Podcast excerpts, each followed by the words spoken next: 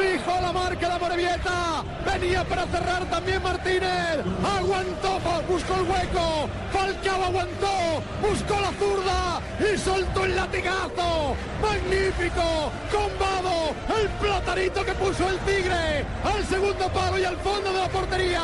Marca el Atlético. Marca el Tigre. Rabel Falcao. Minuto 4 del partido. Bueno, este es el informe que he presentado para vuestra emisora. Buenas tardes allá en Colombia. Buenas noches, porque aquí tenemos las 20 y 36. Don Paco Tilla, ¿cómo está? Ya está ahí en ¿Cómo el estáis, estadio. Javier? ¿Cómo estáis? Estamos sintiendo el ambiente. Está la gente caliente, está candente el ambiente, esperando el partido de vuelta, porque ya sabéis que el partido de ida ha ganado el Atlético 2 a 1, ¿eh? ¿Y, qué- y hoy cómo pintan las cosas para Falcao García? ¿Tiene alguna idea? ¿Qué, qué se dicen los, eh, los eh, corrillos del estadio? Pues el algor popular es que Falcao hoy tiene que llevar a su cabeza el triunfo de este equipo para llegar a la final, que llegaría obviamente, que podría ser, podría ser el 18 de mayo, junto al, al Real Madrid, que se ha clasificado ayer en el estadio de Camp Nou. Le, le hago una pregunta. ¿Usted pagó derechos eh, por esos goles que después no nos vayan a pasar la factura? ¿O está incluido? Eh, tengo, yo tengo un contrato con vosotros para transmitir y para enviar nuestros informes y sabéis que no me han pasado ninguna factura. Ah, bueno, pero- No sabía que tenía ahí que pagarles. No, no, no, es que no sé, de pronto que la- después no le rebote aquí a la emisora que usted no pagó derechos Bueno, sobre pero, ese pero es lo justo, vamos, es lo justo que si te estoy brindando un informe, pues pagad No, por eso. Nosotros a ustedes sí le pagamos, pero, pero, pero no, no podemos hacer responsables de pagos a terceros, a eso es lo que me estoy refiriendo. No, no, a ver, no tendrá que pagar a terceros, únicamente a nosotros, a mí, que soy vuestro corresponsal. Aguanta, le apoya de cerca Diego. Aguanta. Escuchad, escuchad.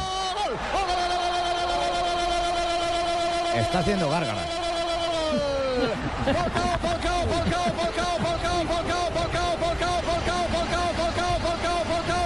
Bueno, en pocos minutos entonces, semifinal de la Copa del Rey, Falcao García como titular comandando el ataque del Atlético de Madrid. No entiendo. Ya don Paco Tilla nos va a confirmar la formación del equipo del Cholo Simeone. ¿Cuál será eh, la formación de su rival, el Sevilla, en esta oportunidad? Para saber quién es el otro finalista después de la victoria ayer del Real Madrid frente al Barcelona. Victoria esta del Real que eh, entiendo yo ha empezado a cambiar el orden de, de- de- de las cosas en este momento en el, en el panorama mundial. Hoy ya todo el mundo amaneció diciendo que Cristiano Ronaldo es mejor jugador que Lionel Messi. Cambiaron las Sí, cosas por un claro, partido. Ese, ese es el tema de lo mediático, ¿no? Lo El tema de lo mediático, que ¿no? Sale una cifra que es un poco contundente y es Cristiano Ronaldo lleva 12 goles en los clásicos entre Real Madrid y Barcelona. ¿Y el otro? Messi lleva 11 y lo que pasa es que Messi le lleva varios años, varios clásicos de ventaja, porque recordemos que cuando Cristiano llega Messi ya llevaba 6. Sí. Entonces, por supuesto, los defensores de Cristiano están alegando, ah, pero si ves que sí es mejor, si Tiene que no". 12, ¿no? Frente a 11. 12-11, exactamente. Sí, el, el primero que salió hoy fue Ramos, su compañero del Real Sergio. Madrid, Sergio Ramos, eh, quien ha manifestado que la confirmación de que es mejor se dio en el día de ayer, que Cristiano Ronaldo es mejor que, que Lionel Messi. Eh, sin embargo, es que si usted lleva esta, esta discusión a otro escenario, por ejemplo, quien ha hecho más goles en la liga, Claro. en la liga se lo come enterito, se lo devora Lionel Messi. E- Este año, por ejemplo, tiene 38 frente a 24, ¿no? Sí. Y por un solo partido no puede calificar si marcó dos o tres, que se mejore pero- el otro. Pero esas son las circunstancias de lo mediático. sí, claro. Lo que tanto- Que no tienen la verdad absoluta, Claro, ¿no? lo, lo que tanto discutíamos con un director de noticias que tuvo el canal hace mucho tiempo, que le daba por hacer encuestas cuando perdía la selección Colombia si el técnico servía o no servía el otro día. Entonces ustedes se imaginaban las respuestas cuáles eran. El mismo que me Claro. pedía que con seis meses de anticipación que le da la nómina de Colombia. Así para es, titular. sí, sí, sí. Seis meses. Sí, sí, ¿Y sí, usted sí, no era capaz? Pues nada, No, nosotros le damos ahí una nómina. Pero, a decir pero, imagínese. Yo no era el técnico. Entonces, entonces, eso, las cosas, las cosas eh, eh, mediáticas son muy difíciles de manejar. Son muy complicadas de manejar. Uy, ¿quién habla ahí? Un dato con... eh, Yo, yo soy yo. ¿Ya? ¿Ya? ¿Ya le toca el turpial de billeta? Déjeme agregar un datico. Sí. De pues. Cristiano Ronaldo en el Real Madrid, que lleva 185 goles en 183 partidos con el equipo. Entonces, también por eso se dice... 185 en 183. 183. Es que son, estamos hablando de dos monstruos. Cabeza a cabeza. Pero tiene una mejor media Estamos que hablando Messi. de dos monstruos Que jugó impresionantes. 400 partidos, 300 y pico de goles. ¿Una mejor media? Sí. O sea, el- Eh, ambos, sí, ambos- media. derecha que la izquierda. ¿ambos juegan en medias o cómo es la cosa? No, no, no. El Promedio anotador, señora. Está bien. Promedio anotador. Ah, bueno. que no. Bueno, no pero, hay uno, Velocidad para anotar. pero hay uno que les gana a los dos. Nuestro periodista express. Hay uno que le gana a los dos. Hoy en, hoy en la discusión que, están, que se está hablando, que si es Messi, que si es eh, Cristiano Ronaldo, eh, vale la pena recordar estas palabras de Diego Armando Maradona. Él dice, yo soy el mejor, yo soy mejor que Messi. Mia madre quando era in vita mi diceva perché ti paragonano con Pelé? ¿Por qué te compara con Pelé? Se tu sei, se tu sei più forte, Pelé giocava, Si tú eres mucho con- mejor. con, con giocatori che non si muovevano in Pelé, campo. Pelé jugaba con jugadores que no se movían en campo. E posso dire che Yo puedo decir que oggi eh, sempre si è Hoy- existe il paragone la di comparación Messi, con Messi. ognuno nel suo tempo, Cada uno en su tiempo, ognuno come persona cada uno como Leo persona. Messi per me è, Leo Messi è un para mí grandissimo Es ragazzo, una super persona, però pero io, come ha detto mia madre, yo, como dijo mi mamá, io sempre credo che sono il migliore. yo siempre creo que soy el mejor. Grazie. Bueno, la declaración ¿Qué tal lo- de, qué tal lo punto, pincha- lo punto pinchado, final, no? punto final, entonces a cualquier tipo Vuelve de a lo que usted había dicho la vez pasada, que Sí. unos dirán que Cruyff, que Di Stefano, que Maradona, por décadas o por etapas. Sí, lo, lo que dice Pelé podría decir otra cosa.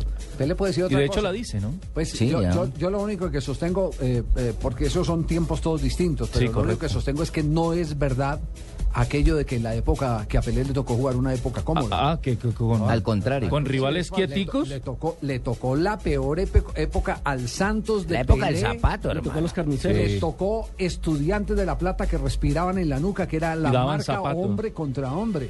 Ay, qué rico. Era hombre, sí. Delicioso que le respiran en la nuca, el hombre contra el hombre. Mujer con mujer y en sentido contrario. Ay, ay, ay, Dios mío.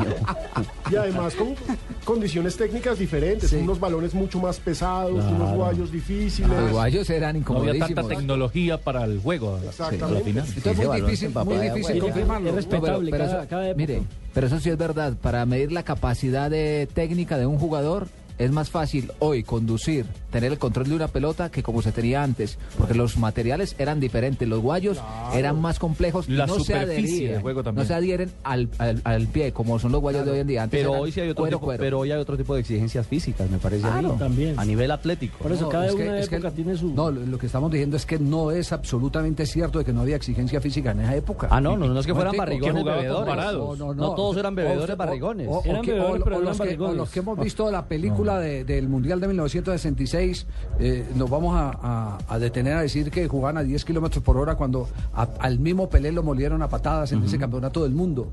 Usted sabe lo que era enfrentar a estudiantes de la, de la Plata en esa marcación personal por todas partes. Creo Y- que fue Ratín el que lo lesionó en el Mundial del 66. No, no, Brasil no, Brasil no jugó contra No, Argentina. fue en el partido contra Eso Portugal. fue Portugal, ¿Contra fue, Portugal? fue entre Columna y Torres.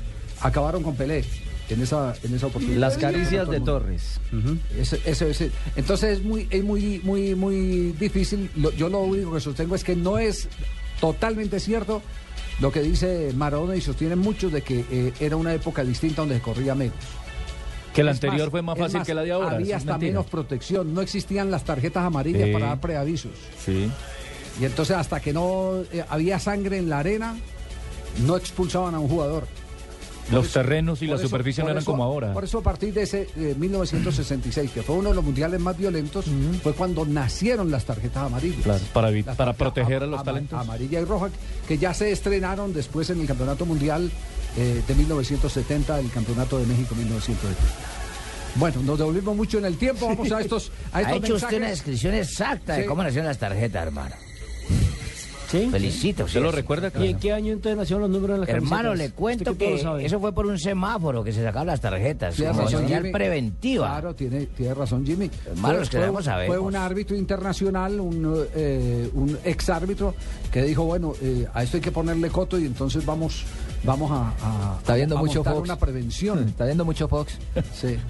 Leyendo. pero la, pero No, la historia lo dice así. sí, leyendo. época. Yo también y digo porque es que hay una hay un programa que se está eh, especializando en el canal de Fox Sí. de eh, enseñar acerca del deporte, cómo nacen las reglas del deporte y una de Ah, esas eh, sí, y es muy bueno. No lo he visto. Entonces, Muy ¿a bueno. quién le copió Fox?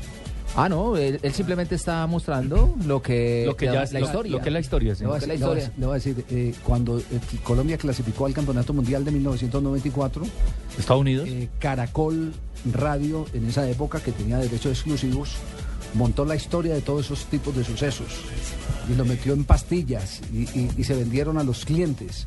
Y parte de eso era construir la historia de qué había pasado en cada momento. Que salían en la programación general de la Salía, sí, entonces, claro. por eso le digo que todo está ya inventado. Lo que pasa es que algunos lo reciclan. Además, lo hermano, le, comento lo que yo escribí para Voces del Fútbol en el año de 1982. Sí. Aquí hay varios periodistas, ahora les leo lo que dijeron, pero yo dije, como hombre documentado fui el primero en Colombia y el primero en escribir varias revistas europeas. Considero que mi llegada al periodismo hizo que los colegas debieran documentarse más. Eran periodistas impreparados, hermano. ¿Por En, que- en- en ese tiempo, hermano. ¿Dijiste qué? ¿Qué dijiste? 1982. Lo que acabo de leer lo dije yo en el 82. No diga. Tengo, el, tengo lo que declaró Esteban Jaramillo. Ajá. Iván este el gordo. Es gordo. Es gordo. Para mí uno de los mejores comentaristas de este país. Nada le gusta. Periodismo agresivo. Él mismo lo dice. No, pero es... pero Tengo- es- no Pero tengo dice- la de pero Pino. dice verdades. No. No tengo la de Pino porque es reciente. sí. ¿Cuál es la de Pino? No, no la tengo. Eso fue el 82. Pino era un impuber en ese Era tiempo. un impuber. sí. No tenía barba. Claro que ahora la tiene chamuscada. Ya está como. Nos vamos, nos vamos a mensajes.